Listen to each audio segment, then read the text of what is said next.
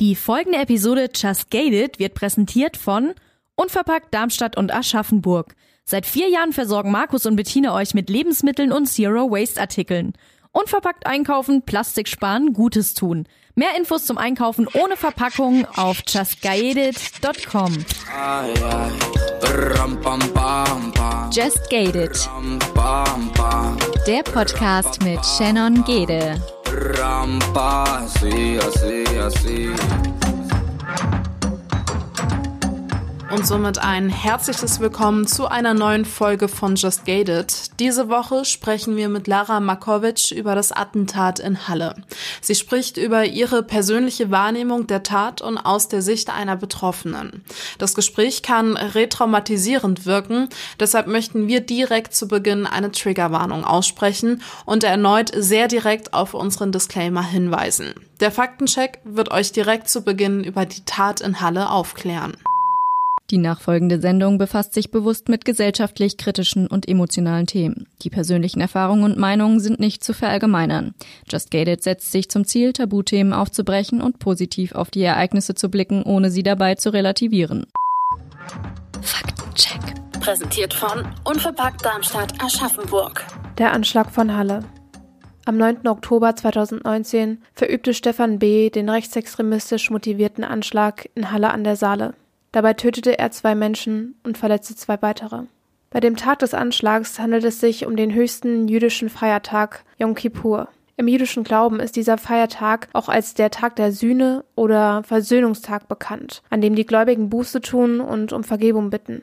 An diesem Tag versuchte Stefan B., sich gegen 12 Uhr Zutritt zu der im Paulusviertel gelegenen Synagoge zu verschaffen. Zu diesem Zeitpunkt befanden sich 52 Menschen in der Synagoge. Im späteren Gerichtsverfahren sagte der Täter aus, dass er geplant hatte, ein Massaker in der Synagoge zu veranstalten. Dieses Vorhaben scheiterte jedoch. Trotz eines selbstgebauten Sprengsatzes und mehreren Schüssen auf die Eingangstür der Synagoge konnte Stefan B. nicht in das Gebäude eindringen. Dennoch kam es an diesem ersten Tatort zu einem Todesopfer. Der Täter erschoss eine Passantin, die 40-jährige Jana L., die von der Straßenbahn auf ihn zukam, wohl um ihn auf die laute Explosion anzusprechen. Als der Täter seinen Plan, in die Synagoge einzudringen, verwarf, fuhr er mit seinem Pkw ca. 500 Meter in die Ludwig-Wucherer Straße. Während er bereits auf dem Weg zu seinem zweiten Tatort war, war die Polizei noch auf dem Weg zur Synagoge, von der direkt nach der ersten Explosion ein Notruf ausging.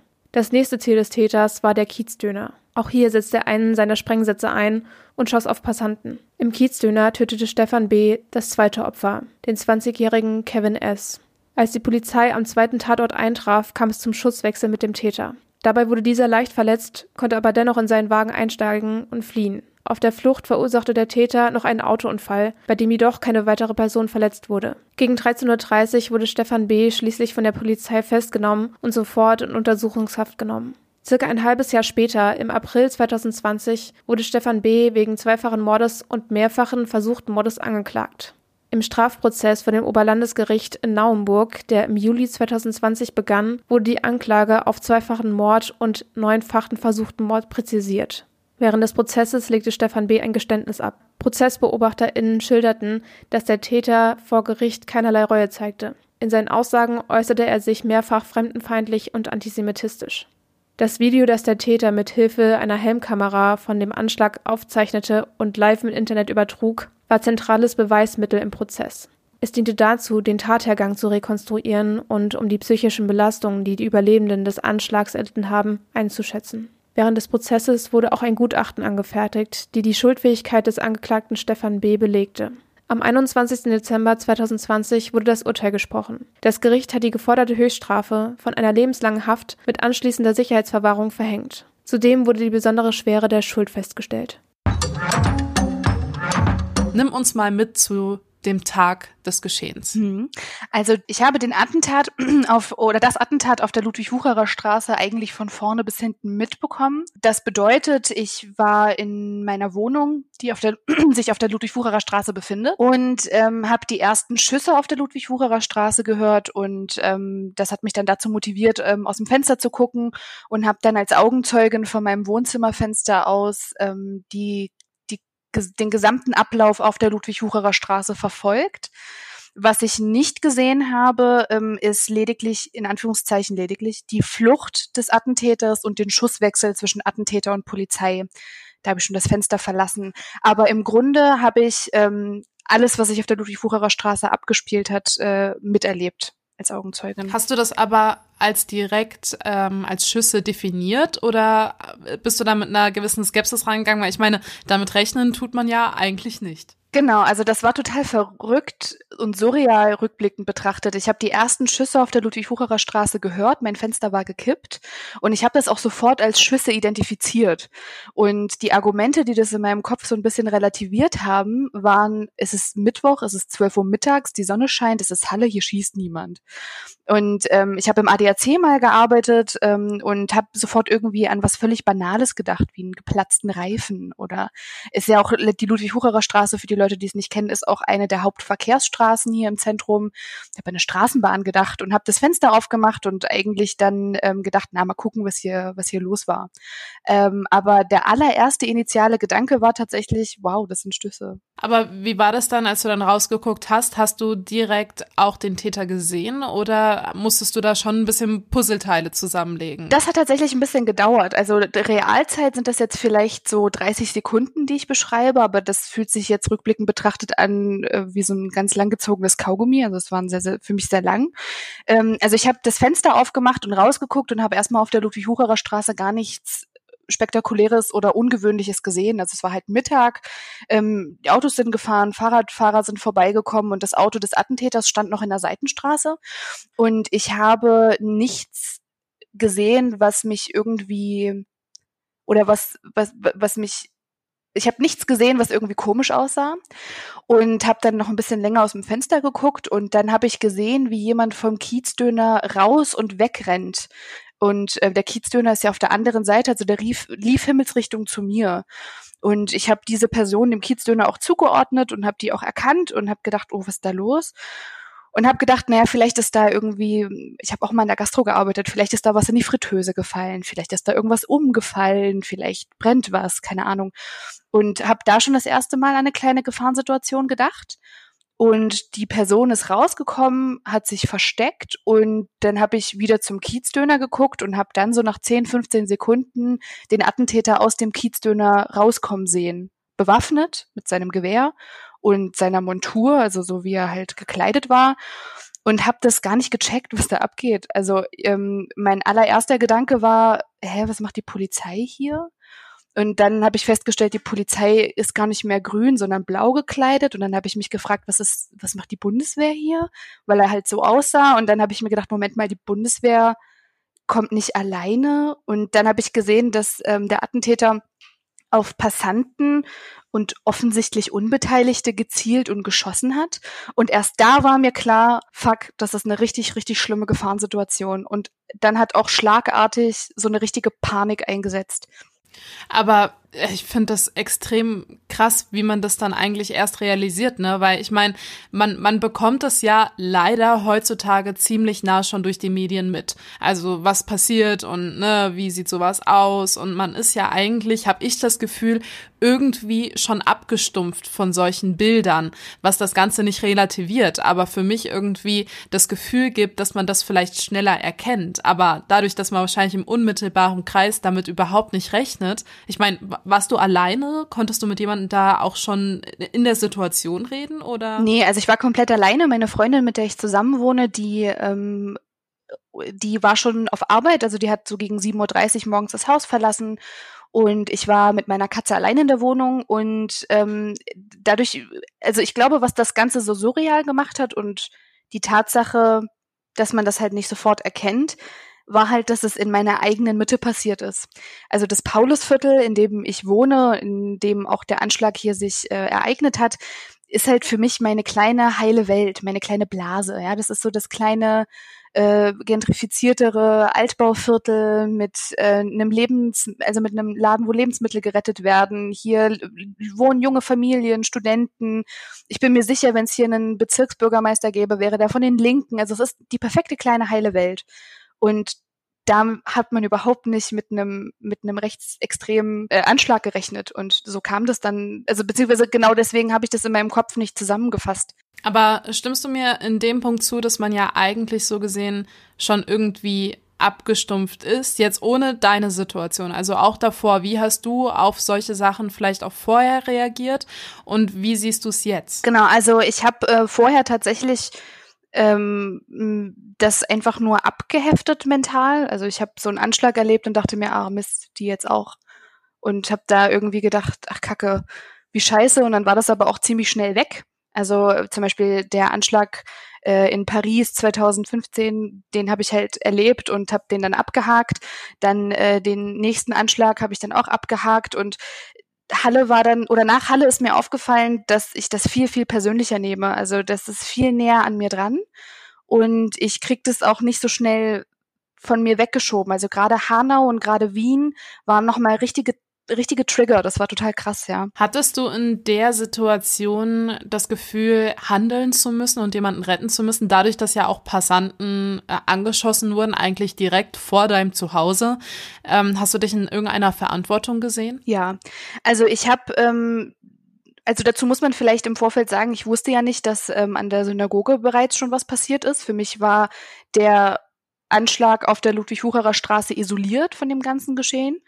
Und ähm, mein erster Gedanke, als der Attentäter weg war, der war, also der war ja für mich plötzlich weg, als ich dann wieder beim Fenster war, war weder das Auto da noch er, war mein erster Gedanke, du musst jetzt runterrennen auf die Straße und du musst jetzt in diesen Kiezdöner rein. Du musst gucken, ist jemand verletzt, du musst gucken, ob du erste Hilfe leisten kannst, du musst gucken, ob irgendwas anderes um dich herum passiert ist, was du nicht gesehen hast. Aber ich stand im Wohnzimmer und ich konnte mich nicht bewegen.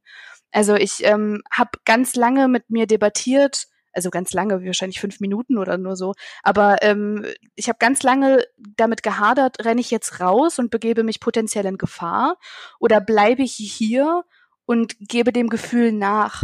Und ich hatte ähm, keine direkten Schuldgefühle nach dem Anschlag, aber ich hatte ganz lange so ähm, Gedankenexperimente, die ich nicht los oder ablegen konnte. Also ich habe mich ganz oft gefragt, hätte ich in irgendeiner Art und Weise irgendjemanden retten oder beschützen können, hätte ich dem an äh, Attentäter zum Beispiel was aufs Auto werfen können, hätte ich ihn an der Weiterfahrt behindern können, hätte ich, ähm, also die, diese Fragen, die kamen immer im Nachhinein und es war auch in dem Moment schwierig, sich zu entscheiden, was mache ich jetzt? Was ist, was, was, was ist so das Manual? Wie geht man damit um? Was ist jetzt die To-Do-Liste? Was, was mache ich jetzt als erstes? Was mache ich als letztes? Und wie bleibe ich sicher und wie bleiben aber auch meine Mitbürger und Mitbürgerinnen sicher.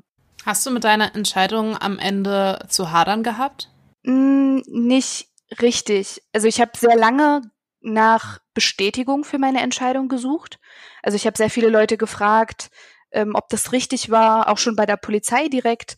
Ähm, ich habe sehr oft mit Freunden darüber gesprochen, ob ich nicht noch mehr hätte machen können und ich habe ähm, bestimmt so fünf, sechs Monate gebraucht, um zu verstehen und einfach wirklich friedlich zu akzeptieren, dass ich nicht mehr hätte machen können, ohne mich selbst in Gefahr zu bringen. Und dass ich mit meiner eigenen Präsenz auf der Ludwig-Wucherer Straße selbst und nicht im dritten Stock, dass ich mit meiner eigenen Präsenz auf der Straße nichts hätte verhindern können und dass ich nicht schuld bin an ähm, der Verletzung einer Person oder dem Tod einer Person. Also das hat schon echt lange gebraucht, bis ich das vollständig irgendwie ablegen konnte, das Gefühl. Aber im Nachhinein betrachtet und jetzt auch nach über einem Jahr bin ich sogar sehr stolz auf meine Entscheidung. Also die Wohnung nicht verlassen zu haben, den Notruf abgesetzt zu haben und einfach weiter aus dem Fenster beobachtet zu haben. Und ich habe auch erst später für mich akzeptieren können, dass das auch echt schon mehr als genug war. Verstehst du? Also, dass ich da auch irgendwie so ein bisschen ähm, auch was, naja, das klingt jetzt vielleicht ein bisschen makaber, aber dass ich auch was Positives dazu beigetragen habe, dass man irgendwie das zum Beispiel auch klar rekonstruieren konnte oder dass man, dass ich Beweismaterial liefern konnte oder so. Das war eine ganz komische, ähm, ein ganz komisches Bedürfnis von mir, irgendwie von irgendjemandem gesagt zu bekommen, das hast du gut gemacht. Wie war das denn überhaupt dann für dich? Wie hast du von der Synagoge mitbekommen und wie war so dieser polizeiliche Ablauf dann? Also fangen wir erstmal mit der Synagoge vielleicht an. Mhm. Also ich habe mitbekommen, dass es an der Synagoge auch einen Anschlag gab, so circa eine halbe bis dreiviertel Stunde später.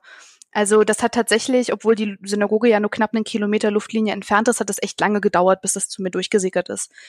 Ähm, ich habe das dann tatsächlich ähm, über eine Freundin am Telefon erfahren und habe das dann später auf N24 gesehen. Das lief ja dann im Livestream. Und ähm, es gab wie oft in solchen Situationen natürlich unfassbar viele Fake News. Es gab ähm, dann irgendwie plötzlich laut allen möglichen WhatsApp-Gruppen und Facebook-Chats gab es dann irgendwie Schüsse in der ganzen Stadt. Aber ähm, so richtig fest gewusst, dass dieser Anschlag der Synagoge galt und auch an der Synagoge passiert ist, das ist so eine knappe halbe, dreiviertel Stunde später passiert. Genau, und der polizeiliche Ablauf.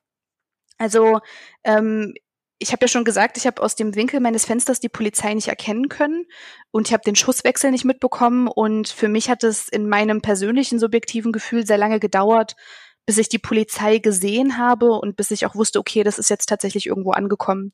Das waren so bestimmt 15 Minuten oder so, bis hier mehrere Streifenwagen vor meinem Haus standen und ich irgendwie sicher sein konnte, okay, man nimmt die Sache ernst, hier ist jetzt jemand, jetzt kommt es hier irgendwie voran. Was machen vielleicht auch Medien in der Situation, dass du das dann auch im TV siehst und diese ganze Fake News und sonstiges, helfen da in dem Moment Medien überhaupt irgendeinem oder ähm, hat dich das alles noch viel mehr, ich sag mal, psychisch mitgenommen? Das waren gen genau zwei verschiedene Seiten. Also die, die dominante Seite und die erste Antwort, die mir immer so einfällt, war, das war das Schlimmste, was passieren konnte, also dass sofort Medien vor meiner Tür waren. Ich kann mich dran erinnern, dass ich von der Polizist oder von der Frau in der Leitstelle am Telefon gesagt bekommen habe, machen Sie sofort ähm, den Fernseher an und das Radio an und informieren Sie sich. Und ich habe den Fernseher, ich glaube, nach 20 Minuten wieder ausgemacht, weil ich dachte, ich kann mir das nicht anhören, das geht nicht, das war zu viel. Das war, ähm, ich habe ich hab meine eigene Perspektive im Fernsehen gesehen. Also meinen eigenen Blick aus dem Fenster war in meinem Fer das war das war schon komisch. Und das hat überhaupt nicht geholfen, dass permanent irgendwie gemutmaßt wurde, ähm, permanent irgendwie was reingekommen ist, jemand was kommentiert hat, irgendeine neue Eilmeldung, irgendein neuer Text, der unten lang geflossen ist. Ich hatte dafür nicht die Konzentration. Und ähm, aber auf der anderen Seite war es natürlich, das klingt jetzt sehr, das klingt jetzt auch makaber, aber es war eine super gute Bestätigung und es war ein Reality-Check, weil ich ganz lange auch das Gefühl hatte, dass es nicht passiert. Das habe ich mir gerade eingebildet das kann nicht sein. Und dadurch, dass halt ich das im Fernsehen gesehen habe, wusste ich, okay, das stimmt ja offensichtlich doch. Und ich konnte dann auch anderen Leuten sagen, hey, es läuft auch im Fernsehen. Also ich denke mir das gerade nicht aus. Ich hatte echt große Angst, weil ich es aber auch einfach unmittelbar nach dem Anschlag erlebt habe, dass mir niemand glaubt. Ich hatte echt, ich habe die ersten drei Leute, die ich angerufen habe, die haben mir nicht geglaubt. Und das hat halt irgendwie so ein bisschen naja, so mir die Ungl also die, die, mir die Glaubwürdigkeit verliehen und mir dann auch einfach selber mich in die Realität geholt und gesagt, okay, du musst das jetzt ernst nehmen und du musst aufpassen, was jetzt passiert. Das macht, glaube ich, im Kopf in so einer Situation ein wahnsinnig, oder? Wenn man da erstmal auch Realitätschecks machen muss und, und versucht auch irgendwie gerade zwischen Realität und Wahnsinn zu unterscheiden, oder? Voll. Also dieses Gefühl von, das ist so surreal, das kann gar nicht passieren und schon gar nicht hier bei mir auf meiner Ludwig-Wucherer Straße. Das war so immanent und das kann ich so schwer beschreiben, dass, also, das ging sogar so weit, dass meine eigene Mutter mir am Telefon, also nicht, nicht geglaubt hat, sondern die hat den Ernst der Lage nicht verstanden.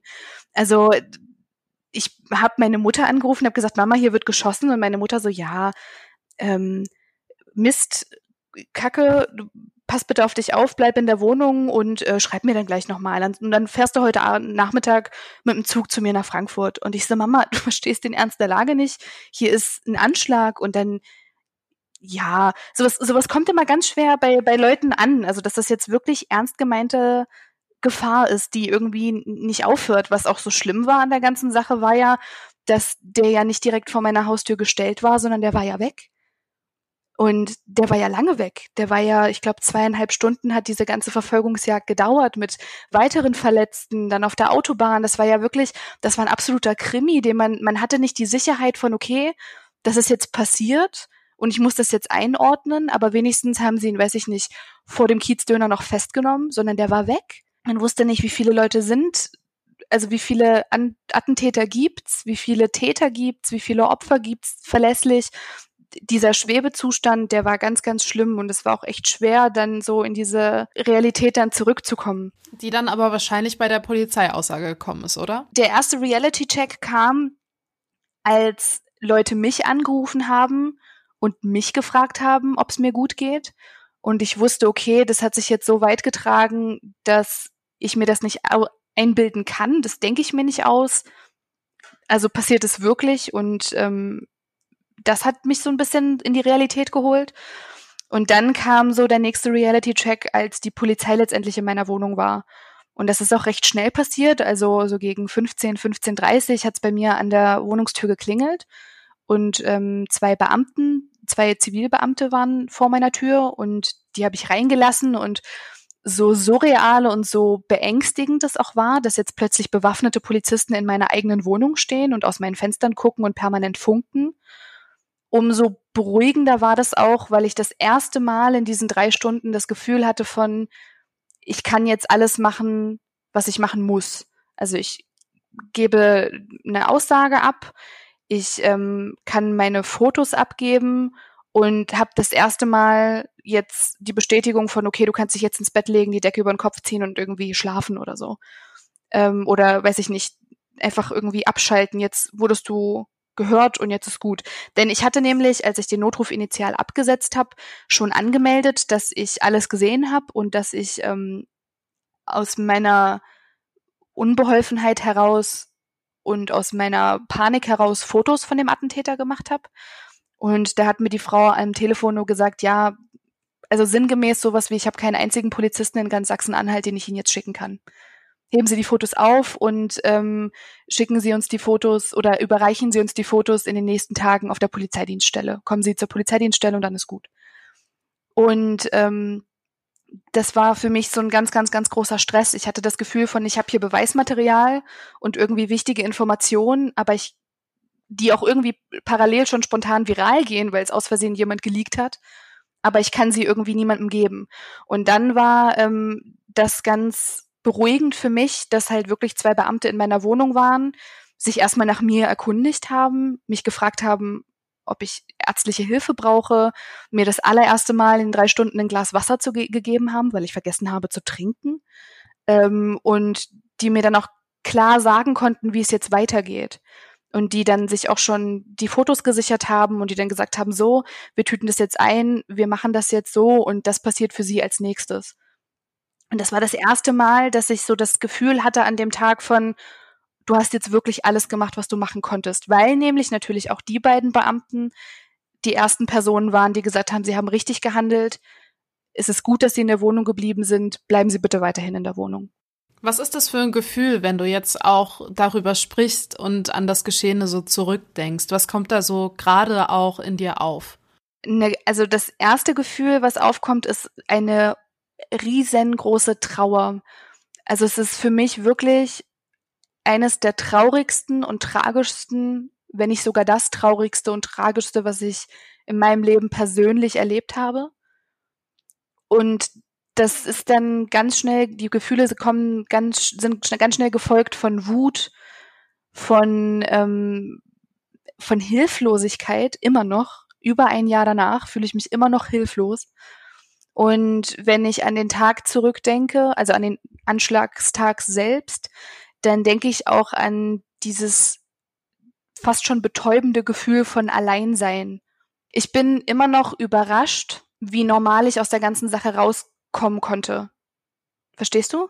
Also ich bin überrascht, dass ähm, dieses Thema des Anschlags nicht mehr der erste Gedanke ist, wenn ich aufwache und nicht mehr der letzte, bevor ich ins Bett gehe eine gewisse Art von Verarbeitung schon abgeschlossen hast, oder? Genau, dass auch eine gewisse Art von Verarbeitung stattgefunden hat und dass auch eine gewisse Art von Abschluss stattgefunden hat. Also ganz besonders jetzt auch mit dem Urteil, was ähm, gefallen ist vom Oberlandesgericht Naumburg, dass da echt sich so ein Kapitel zugemacht hat und ich das Gefühl habe, ich kann das jetzt guten Gewissens von mir wegschieben und ich habe alles, was ich tun konnte, erstmal gemacht. Das gehört irgendwie auch noch zu diesem ganzen Gefühlspool mit dazu, dieses wow, wie, wie konntest du aus der Sache irgendwie rauskommen?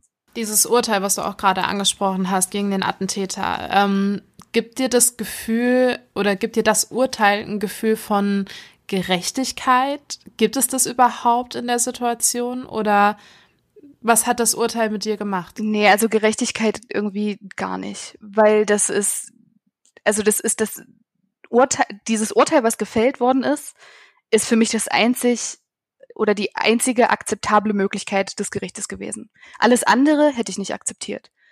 Und ähm, das geht auch erfreulicherweise nicht nur mir so, sondern auch meinem ganzen Bekannten- und Verwandtenkreis so, dass wir alle gesagt haben, was anderes hätte nicht ausgesprochen werden dürfen. Aber eine Gerechtigkeit kann ich, fühle ich nicht, weil alles, alles von vorne bis hinten war so ungerecht. Ähm, es war ungerecht, äh, es ist ungerecht, dass jüdische Mitbürger und Mitbürgerinnen irgendwie in Gefahr in Deutschland leben müssen. Es ist ungerecht, dass auf eine Synagoge an Yom Kippur geschossen wird. Es ist ungerecht, dass eine Passantin vor der Synagoge erschossen wird. Es ist ungerecht, dass jemand in einen Kiezdöner reinmarschiert und da wild um sich schießt. Und es ist ungerecht, dass dort jemand stirbt. Und es ist ungerecht, dass, dass Leute auf der Straße erlebt haben, dass das Leute aus ihren Fenstern gesehen haben, dass Leute Angst um ihre Lieben und Freunden hatten und dass irgendwie Leute ihre Kinder nicht aus dem Kindergarten abholen konnten wegen des Anschlages. Das ist alles ungerecht. Und nichts auf dieser Welt kann das irgendwie wieder gut machen. Und deswegen ist für mich das Urteil nicht unbedingt Gerechtigkeit, sondern das Urteil ist für mich so ein, na, so Erleichterung, weil ich mir denke, pff, wenigstens hat da unser Rechtsstaat nicht versagt. Und wenigstens gibt es da die nötige Anerkennung den Opfern und den Opferfamilien gegenüber. Und wenigstens ist da, hat man da konsequent Haltung gezeigt in der Justiz. Und das ist so ein Gott sei Dank, dass das so gekommen ist, aber alles andere hätte ich nicht akzeptiert.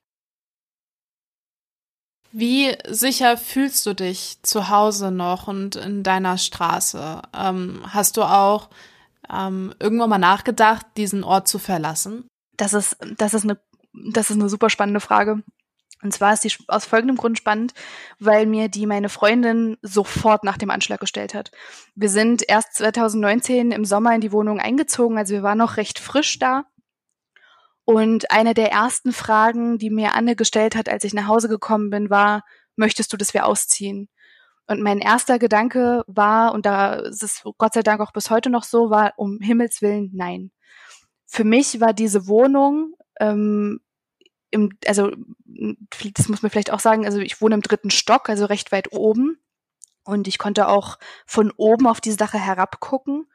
Für mich war die Wohnung einfach nur die pure Sicherheit. Ich war sicher, weil ich in der Wohnung war und ich wusste, ich bin sicher, weil ich in der Wohnung bin. Also ergibt das Sinn ja, ne? Also ich bin sicher, weil ich die Wohnung nicht verlassen habe und die Wohnung hat mich beschützt. Und obwohl ich diese ganzen negativen Gefühle in der Wohnung erlebt habe, hatte ich das Gefühl, das war so meine kleine eigene Festung, die ich nicht verlassen habe und nicht verlassen wollte. Und irgendwie, das ist so mein Safe Space. Und ähm, ich weiß nicht, ob das jetzt auch an dem Corona-Jahr äh, liegt, aber das hat sich in, den, in letzter Zeit nur noch mehr gefestigt. Ich weiß halt, in meiner Wohnung bin ich sicher, in meiner Wohnung passiert mir nichts. Und ähm, deswegen kam mir das nie in den Sinn, die Wohnung verlassen zu wollen. Ich hatte auch nach dem Anschlag, wollte ich auf gar, gar keinen Fall bei jemandem anderen schlafen, sondern ich wollte in meiner Wohnung sein. Ich wollte wieder zurück in meine Wohnung. Ähm, oder in unsere Wohnung vielmehr. Ich wohne ja mit Anne hier zusammen. Ähm, und auf der Ludwig-Wucherer Straße fühle ich mich jetzt wieder sicher ich habe mich ganz lange auf der Ludwig-Wucherer Straße entfremdet in meiner eigenen Mitte gefühlt. Irgendwie habe ich mich, ich habe die, die Straße nicht wiedererkannt. Das habe ich auch in dem ähm, Interview beim MDR gesagt. Plötzlich waren da Polizei, also Polizisten, Polizeiautos, trauernde Personen, unfassbar viele Medien, Blumenmeere, Kerzenmeere, ähm, trauernde Gruppen, die sich dort regelmäßig getroffen haben, um halt irgendwie den, den Opfern zu gedenken. Und das war, das hat nicht für mich auf meine Ludwig-Wucherer Straße gepasst ich habe ähm, die letzten drei Jahre, vier Jahre vorher in der Lessingstraße gewohnt, die auch unmittelbar neben oder parallel zur Synagoge ist, also auch in diesem Viertel. Und für mich ist dieses Viertel halt Heimat und hier habe ich mir alles aufgebaut, hier habe ich alle meine Freunde kennengelernt, hier bin ich mit meiner Freundin zusammengekommen, hier bin ich mit meiner Freundin zusammengezogen. Das ist so mein, alles, was ich in meinem Leben mit positiv verbinde, verbinde ich halt hier mit dem Paulusviertel. Und ähm, deswegen habe ich nicht den Wunsch gehabt, das irgendwie zu verlassen. Ganz im Gegenteil. Ich wollte die ganze Zeit ähm, hier bleiben und hatte auch das Gefühl, ich kann das jetzt hier nicht verlassen. Ich muss hier bleiben. Und deswegen will ich auch auf gar keinen Fall von hier wegziehen, also jetzt in naher Zukunft. Hast du das Gefühl, dass dir an dem Tag was genommen wurde? Also dir wurde das Gefühl von Sicherheit in deiner eigenen Wohnung gegeben, wenn man das als positiv, ich sag mal, betrachten kann, immer noch im Rahmen des Geschehenen. Aber was wurde dir an dem Tag genommen? Was kannst du nicht mehr zurückgewinnen? Mm, die Leichtigkeit. Also die Leichtigkeit des Viertels und die Leichtigkeit des Lebens hier und auch ein großes Stück von der Toleranz, die ich hier eigentlich immer gefühlt habe. Ähm, durch den Anschlag ist halt ganz klar geworden, dass das so Rechtsextremismus und Antisemitismus und auch Rassismus halt irgendwie, also das ist mir auf eine ganz fast schon peinlich makabere Art und Weise klar geworden, dass das vor so einem gut behüteten, wunderschönen Lebensgefühl nicht halt macht. Und diese kleine, heile, völlig funktionierende Welt, wo man sich halt irgendwie über Nichtigkeiten aufregt, die eigentlich keine Probleme sind und vor allen Dingen als weiße Person halt irgendwie einfach keine, also absolut keine Probleme sind, ja. Ähm, das wurde mir genommen. Und es wurde mir auch irgendwie genommen, dass ich mir denke, hier in, in meiner eigenen kleinen Welt gibt's so Probleme wie Rassismus und Extremismus nicht. Das war zwar super naiv, dass ich das vorher gedacht habe und dass ich halt irgendwie aus meiner eigenen Blase das auf die ganze Stadt projiziert habe und dann auf das ganze Land und dann auf das ganze, auf die ganze Bundesrepublik, aber so diese Unbeschwertheit, dieses wieso, wir kommen doch alle miteinander aus und wir finden uns doch irgendwie cool und irgendwie wohnen wir alle beieinander, das gibt's nicht mehr. Es ist halt, es ist halt bewusst geworden, mir bewusst geworden, sehr deutlich, dass Rechtsextremismus, Rassismus, Antisemitismus, das ist allgegenwärtig, überall andauernd. Und es ist eine Gefahr, die, also die Migrantinnen und Jüdinnen auch in einem Paulusviertel ausgesetzt sind. Also, weißt du, die sind noch nicht mal hier sicher. Noch nicht mal hier bei mir in meiner Nachbarschaft. Was auch echt schlimm war und was auch echt traurig war, für mich persönlich, ganz persönlich jetzt, ähm, war, dass ich immer das Gefühl hatte von alles, was Antisemitismus betrifft, also ganz, ins, also ganz besonders Antisemitismus jetzt, dass ich das nicht zulasse also ich lasse Antisemitismus in meiner eigenen Mitte nicht zu, war immer so mein, mein Leitmotiv. Ähm, Jüdinnen und Juden, äh, Juden dürfen ihre Religion natürlich frei ausleben. Ich möchte sie dabei unterstützen, einfach auch aus so einer Schuld auch heraus. Ne? Also ich meine, ich habe den Zweiten Weltkrieg natürlich nicht verursacht. Ich habe keine Verwandten, die den miterlebt haben, aber trotzdem möchte ich nicht, dass sich sowas wiederholt und ich gehe dafür auch auf die Straße und ähm, finde das wichtig, dass man am 8. Mai protestieren geht. Und weißt du, ich habe mich so ein bisschen damit ähm, geschmückt und gerühmt, dass ich sage, hier, nein, ich, ähm, ich bin euer Safe Space und ich möchte euch den ermöglichen. Und dann passiert einer der schlimmsten antisemitischen Anschläge keine 500 Meter von mir entfernt. Und ich denke mir so, was? Wie kann das sein? Wir sind doch wir, wir wollen, wir wollen doch, dass ihr hier eure Synagoge habt und wir, wir freuen uns, dass ihr unsere Nachbarn seid und wir freuen uns, dass ihr hier irgendwie Yom Kippur feiert und wir freuen uns, also ich freue mich und plötzlich sitzen über 50 Leute eingesperrt in der Synagoge und haben Angst um ihr Leben und müssen irgendwie zugucken, wie jemand versucht, da reinzukommen, offensichtlich mit dem Ziel, ihnen weh zu tun oder sie gar zu töten.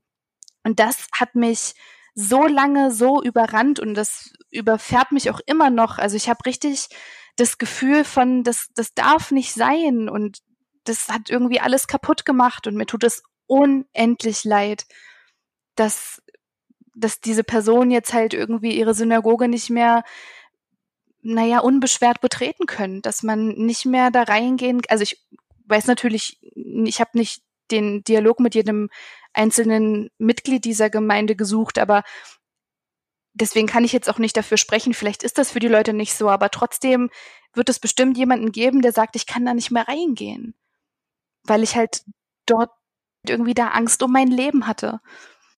Würdest du sagen, dass du traumatisiert bist und auch Flashbacks hast? Ich weiß, ich weiß es nicht. Also ich weiß nicht, ob ich tatsächlich traumatisiert bin und ich weiß nicht, ob ich tatsächlich Flashbacks habe, wie sie im Lehrbuch stehen. Aber was mir zum Beispiel unmittelbar nach dem Anschlag passiert ist, ähm, da war ich in der Uni und es war ja Anfang Oktober, also war noch die erste Woche und ich war alleine im Seminarraum und jemand hat am Unicampus Luftballons kaputt gemacht. Und ich lag erstmal 30 Sekunden auf dem Boden flach unterm Fenster, weil ich davon überzeugt war, hier fallen Schüsse. Und dann habe ich ganz schlimm geweint und dann habe ich irgendwie festgestellt, okay, hier laufen irgendwie alle fröhlich über den Campus, hier kann, hier hat niemand geschossen. Und das ist ja schon eine gewisse Art von Flashback, aber betrachtet in dem Umstand war es halt irgendwie gerade mal eine Woche nach dem Anschlag. Das, ich hatte sehr große Angst vor dem ersten Silvester nach dem Anschlag, weil ich dachte, oh Gott, nicht, dass das irgendwie was triggert, also weil, weil ich das einfach schon oft gelesen und gehört habe, dass, ähm, dass solche Geräusche triggern können. Und das hatte ich aber nicht und da war ich sehr erleichtert. Ähm, aber ich hatte oft, ich hatte oft das Gefühl, dass wenn entweder der Anschlag zur Sprache kommt oder wenn ich irgendwie damit konfrontiert werde, dass das sofort so Stress in meinem Körper auslöst und auch sofort körperliche Reaktionen gezeigt werden, sei es irgendwie Schweiß oder mir wird schlecht oder ich muss mich hinsetzen oder ich fange an zu zittern oder so. Also das gab es ganz lange und das gibt's auch in Ausnahmefällen immer noch.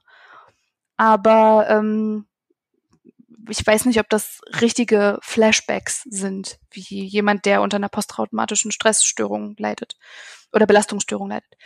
Ich hatte im Dezember, also auch recht schnell danach, einen Termin bei einem äh, spezialisierten Psychotherapeuten, der für der in so einer Traumaambulanz arbeitet.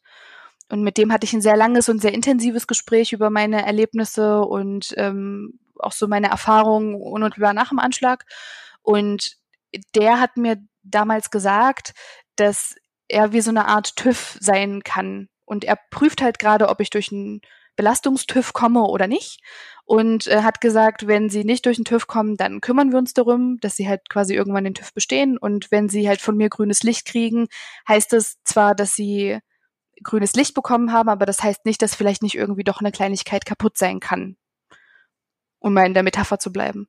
Und der Herr hat mir sehr schnell gesagt, dass alles, was ich fühle und alles, was ich denke, sehr normal ist und ist auch sehr schnell davon ausgegangen, dass es keine akute Traumatisierung gibt, die mich irgendwie an meinem normalen Leben hindert. Das Gefühl hatte ich auch nicht. Also ich war ja auch weiterhin auf Arbeit, ich war weiterhin studieren und so. Und das war mir auch damals sehr, sehr wichtig. Und ähm, ja, deswegen würde ich jetzt aus dem Bauch heraus sagen, ich glaube, ich bin nicht traumatisiert, aber vielleicht, also emotional traumatisiert ja, aber ich würde sagen, nicht klinisch traumatisiert.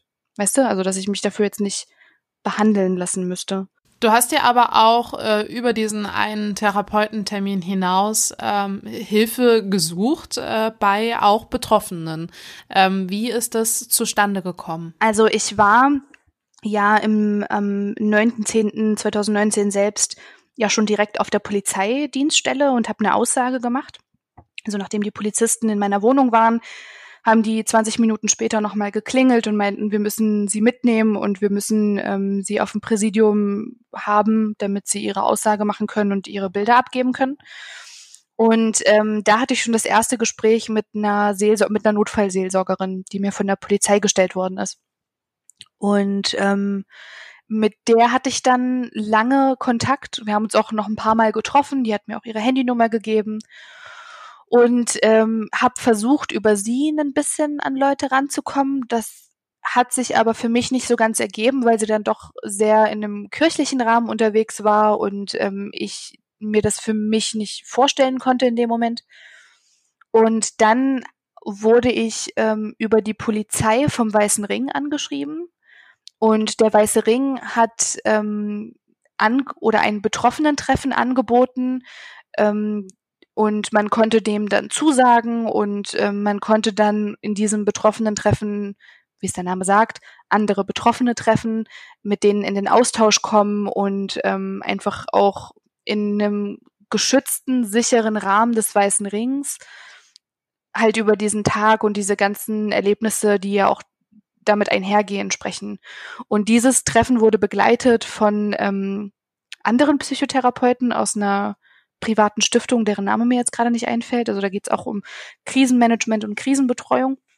Und da habe ich dann die meisten Kontakte geknüpft. Da habe ich, ähm, da habe ich dann mit meiner Freundin dran teilgenommen und wir waren so knapp ich glaube, 35 bis 40 Leute und wir haben ein Wochenende miteinander verbracht und ein Wochenende über alles gesprochen, was man sich irgendwie vorstellen kann und irgendwie auch unsere Perspektiven miteinander geteilt.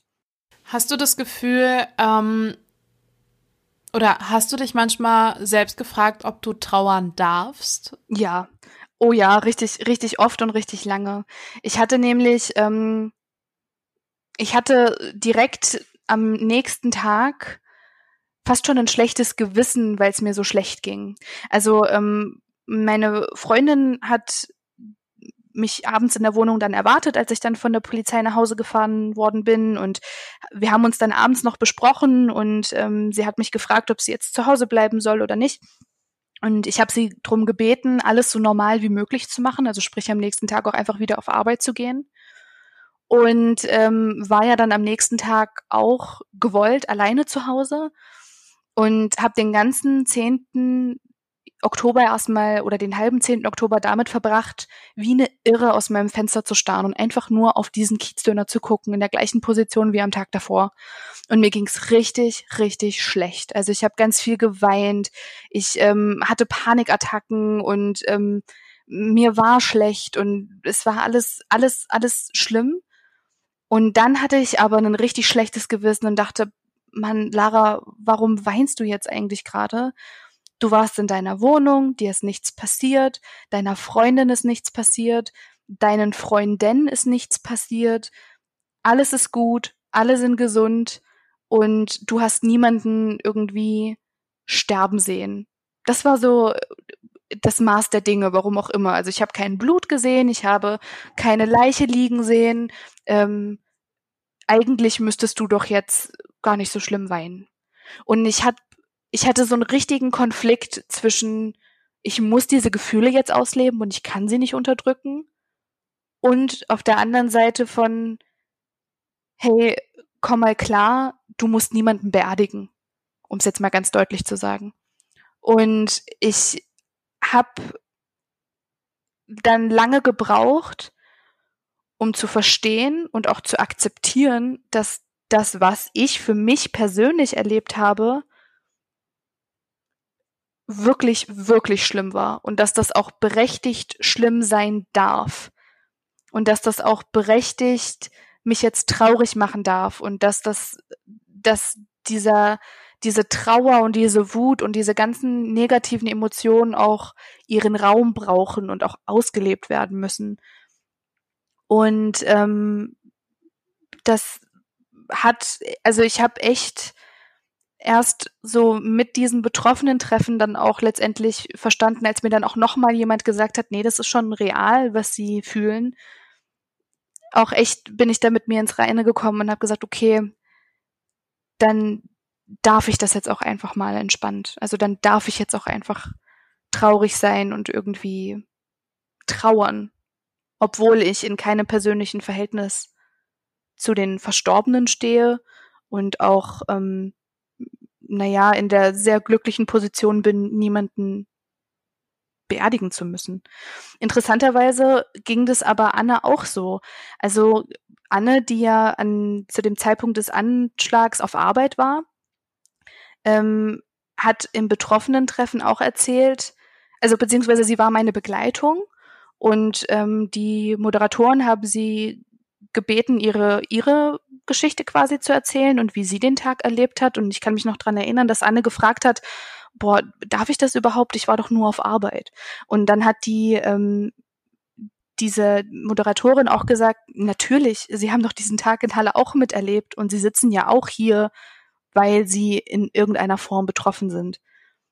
Und das ging also nicht nur mir so, sondern das ging auch tatsächlich zum Beispiel meiner, meiner Partnerin so. Hast du das Gefühl, dass Menschen, die das nicht miterlebt haben und vielleicht auch nicht in Halle leben, für die das, wie ich es Anfang auch schon geschildert habe, einfach in Anführungszeichen, ohne das Thema zu relativieren, wieder ein Attentat war, dass sie das zu schnell vergessen? Ja, also das, ähm, das glaube ich schon. Einfach weil ich, weil es mir selber ja vorher so ging. Also weil ich früher ja auch gedacht habe, ach Mist, die armen Schweine jetzt auch noch und dann irgendwie drei Tage später wieder fröhlich mit meinem Leben weitergemacht habe. Und mir ist das ganz besonders aufgefallen, naja, so nach, als die ersten, ich sag mal, traurigen Jubiläen kamen, also das erste halbe Jahr nach dem Anschlag, das erste Jahr nach dem Anschlag, ähm, der erste Prozesstag oder so, das war dann halt alles nur noch so beiläufig, wenn überhaupt, präsent.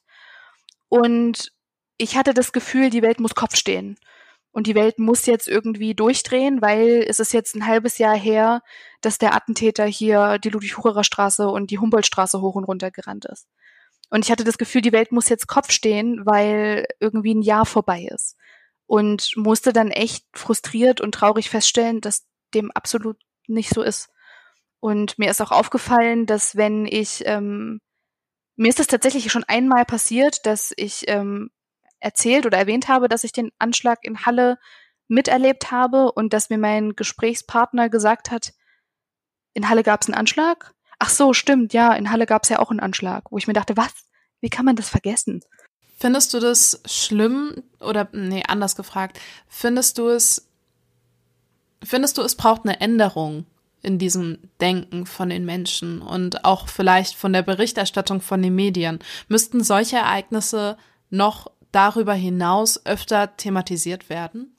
Spontan würde ich jetzt sagen ja, weil jeder, jede Ausübung von Rassismus ist schon schlimm aber jede gewalttätige Ausübung und jeder Angriff und jeder Attentat oder jedes Attentat ist nicht nur zu viel, sondern eigentlich absolut inakzeptabel.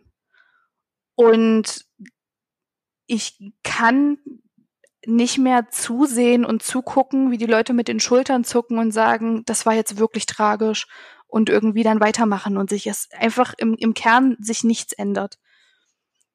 Und ich stecke aber auch so ein bisschen in der Zwickmühle, weil ich nicht, ich habe keinen konkreten Vorschlag als privater Mediennutzer jetzt, habe ich keinen konkreten Vorschlag, außer man müsste öfter drüber sprechen. Und ähm, ich weiß nicht, wie man das wie, also ich habe mal zum Beispiel so ein Zitat gelesen äh, im, auf Instagram, da stand so drauf, sharing trauma is not activism.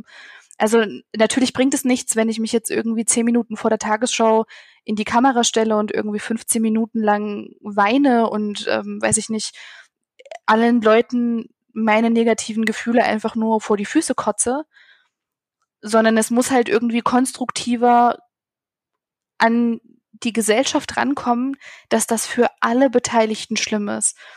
Und dass das wirklich Leben zerstören kann und dass das auch echt Lebensgefühle zerstört und auch, dass man das auch nicht verstehen kann, also nicht zu tausend Prozent nachvollziehen kann, wenn man das nicht erlebt hat. Also es gibt jetzt halt Leute auf der Ludwig-Hucherer Straße, in der Humboldtstraße, aber auch letztendlich Migrantinnen und Jüdinnen, die sich nicht mehr sicher fühlen die gab es auch schon vorher. Das, also Teile der Gesellschaft, die sich nicht mehr sicher fühlen. Und das ist fürchterlich. Das ist ein immanentes und vor allen Dingen ganz, ganz latentes Gefühl, was man nicht los wird. Und das ist, glaube ich, das Schrecklichste, was dir in deiner eigenen Mitte passieren kann. Von dem ganzen Negativen mal abgesehen, ähm, was kannst du für dich rausziehen, wo du heute sagst, es ist nicht mit negativen Gefühlen überschattet. Es hat mir eher vielleicht etwas gebracht. Und hier auch wieder die Frage ganz vorsichtig formuliert. Ähm, aber ich glaube, du weißt, was ich meine. Ich glaube, also das allererste, was mir so in den Kopf schießt, ist ähm, jetzt mal auf einer ganz egoistischen Perspektive und auch ganz vorsichtig formuliert. Ich bin richtig dankbar dafür, wie was ich für ein Umfeld hatte, was mich aufgefangen hat nach diesem Anschlag. Und ganz besonders, was, wie meine Beziehung sich auch, also meine, meine Beziehung mit meiner Partnerin, wie die sich nicht nur gefestigt, sondern auch weiterentwickelt hat und einfach in dem Moment festzustellen, okay, du wirst nicht nur von deiner von deiner Familie und von deinen Freunden unterstützt, sondern du hast hier jemanden an deiner Seite, der mit dir alles durchmacht und der halt irgendwie oder die halt für dich alles macht, nur damit es dir wieder gut geht. Also Anne war die größte Stütze und das Beste, was in dieser Situation, was es in dieser Situation gab und auch das konstruktivste, was es in dieser Situation gab. Also ähm, ich, ich weiß schon gar nicht. Also Anne ist Anne ist so für mich und unsere Beziehung ist für mich echt das, was aus diesem Anschlag das Einzige, was irgendwie aus diesem Anschlag stärker rausgekommen ist. Ich kann diese Rhetorik von wir werden jetzt stärker dem Rassismus gegenüberstehen nicht leiten, aber oder what doesn't kill you makes you stronger, finde ich auch ganz schlimm. Aber die Beziehung zwischen mir und Anne ist das Einzige, was aus dieser ganzen Sache positiv rausgekommen ist. Und das hat auch zum Beispiel in ganz vielen verschiedenen Facetten irgendwie sich gezeigt. Also Anne war zum Beispiel die erste Person, die ich angerufen habe, als das Ganze passiert ist. Und Anne hat mich Gott sei Dank sofort super ernst genommen. Die hat die Gefahrensituation erkannt und hat auch sofort mir das gegeben, was ich gebraucht habe, nämlich Struktur. Anne hat, das werde ich nie vergessen, ähm, Anne hat sich geweldet und hat sich irgendwie erstmal alles angehört und hat dann gesagt, okay, pass auf. Du kommst nicht zu mir, ich komme nicht zu dir, wir müssen es jetzt aushalten. Wir bringen uns sonst in Gefahr. Ich rufe dich alle 15 Minuten auf dem Festnetz an, lass das Festnetz frei. Und also sowas zum Beispiel, das habe ich gebraucht. Ich habe halt irgendwie diese diese diese 15-minütigen Anrufe gebraucht und halt irgendwie die Sicherheit von okay, hier kümmert sich jemand um dich.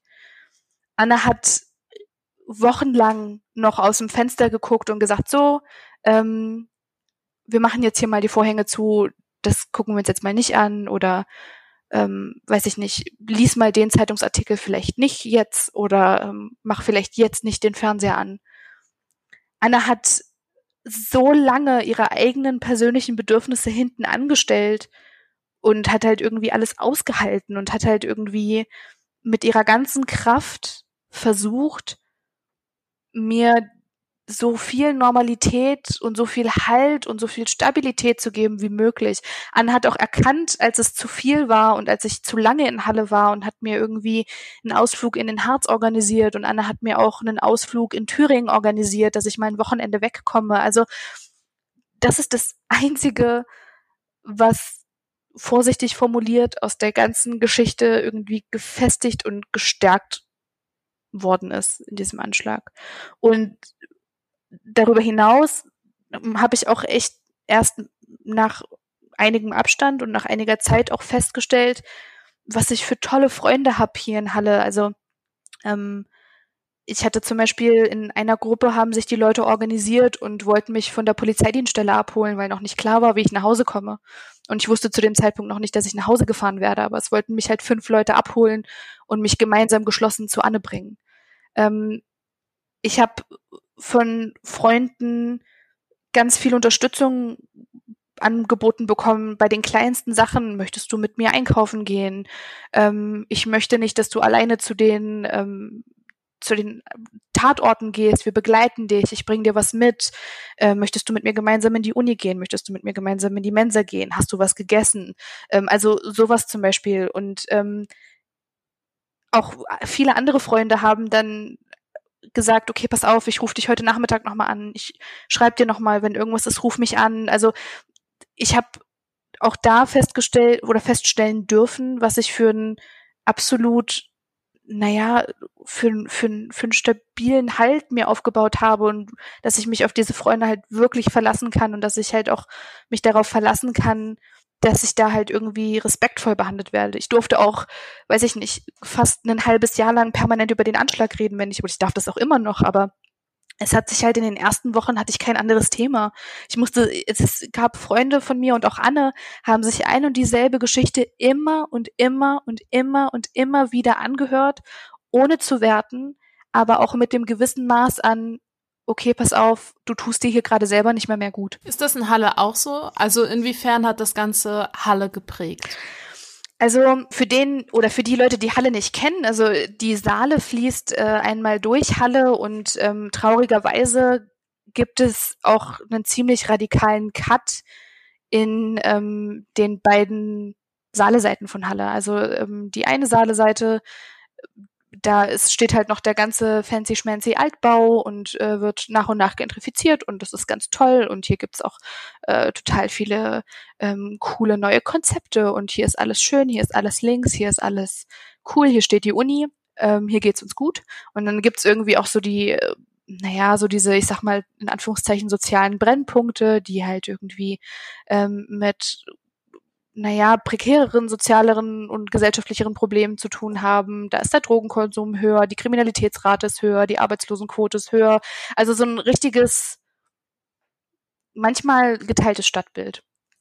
Und was mir aufgefallen ist, ist, dass Halle in dieser Trauer echt zusammengerückt ist. Also ähm, Kevin, der hier im Kiezdöner erschossen worden ist, war ja sehr, sehr großer Fan vom HFC zum Beispiel. Und ähm, da hier stand, also hier war permanent immer irgendjemand von den HFC-Fanclubs, von den Leuten. Also hier, die kamen alle hier rüber, die haben hier gegessen, die haben beim Wiederaufbau geholfen des, des Kiezdöners. Also ähm, ich hatte das Gefühl, es vermischt sich auf dem, bei diesem großen Konzert, äh, Benefizkonzert, was es auf dem Marktplatz gab, der war voll und da waren halt irgendwie alle Leute aus Halle und es hieß ja auch Halle mit diesem Hahn in, in Klammern und alle für Halle und so.